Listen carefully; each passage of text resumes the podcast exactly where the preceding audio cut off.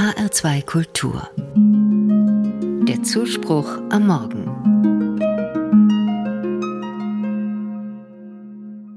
Der Sommer ist Hochzeitssaison. Jedes Wochenende werden neue Ehen geschlossen. Auf dem Standesamt, Trauung in der Kirche, Braut im weißen Kleid, Bräutigam im Anzug, Blumen, Hochzeitstanz. Auf der Hochzeitstorte die Figuren des glücklichen Paares.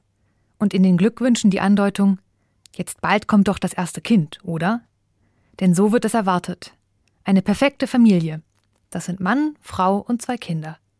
Auch heute noch, wo die Scheidungsraten hoch sind und viele Menschen keine Kinder wollen oder bekommen können. Manche sagen Vater, Mutter und mindestens zwei Kinder. So sieht das christliche Familienbild aus. Wobei, so klar ist das gar nicht.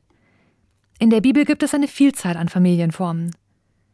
Die bekannteste dürfte die heilige Familie sein. Maria, Josef, Jesus. Aber schon da geht die Erwartung nicht auf. Denn Josef ist ja nicht der leibliche Vater von Jesus. Als er von Marias Schwangerschaft erfährt, ist sein erster Gedanke sogar, sie zu verlassen, denn das Kind ist nicht seins. Aber er bleibt und zieht Jesus auf wie seinen eigenen Sohn. Die heilige Familie besteht also aus Mutter, Stiefvater und Sohn. Und von dem Sohn Jesus heißt es in der Bibel, er ist Gottes Sohn. Jesus hatte also zwei Väter, seinen himmlischen und seinen irdischen, der ihn aufzog. Auch sonst gibt es das Familienideal von Mann, Frau, Kindern in der Bibel eher selten. Stattdessen eine Vielzahl an Kombinationen. Die eine christliche Familie ist also ein Konstrukt, das erst viel später entstand.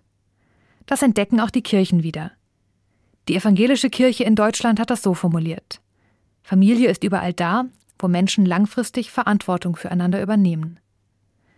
Das heißt, eine alleinerziehende Frau mit ihren Kindern ist Familie. Ein schwules Paar ist Familie. Ein Mann, der seine kranke Tante pflegt und bei ihr lebt, bildet mit ihr eine Familie.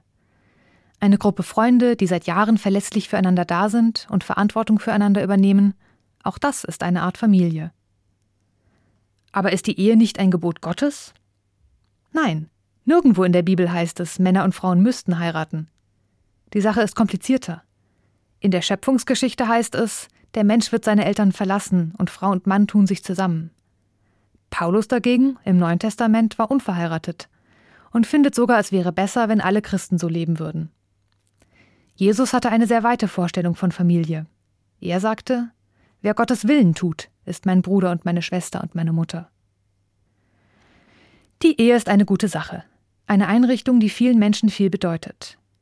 Es ist das Versprechen, füreinander da zu sein und auch schwierige Zeiten gemeinsam durchzustehen.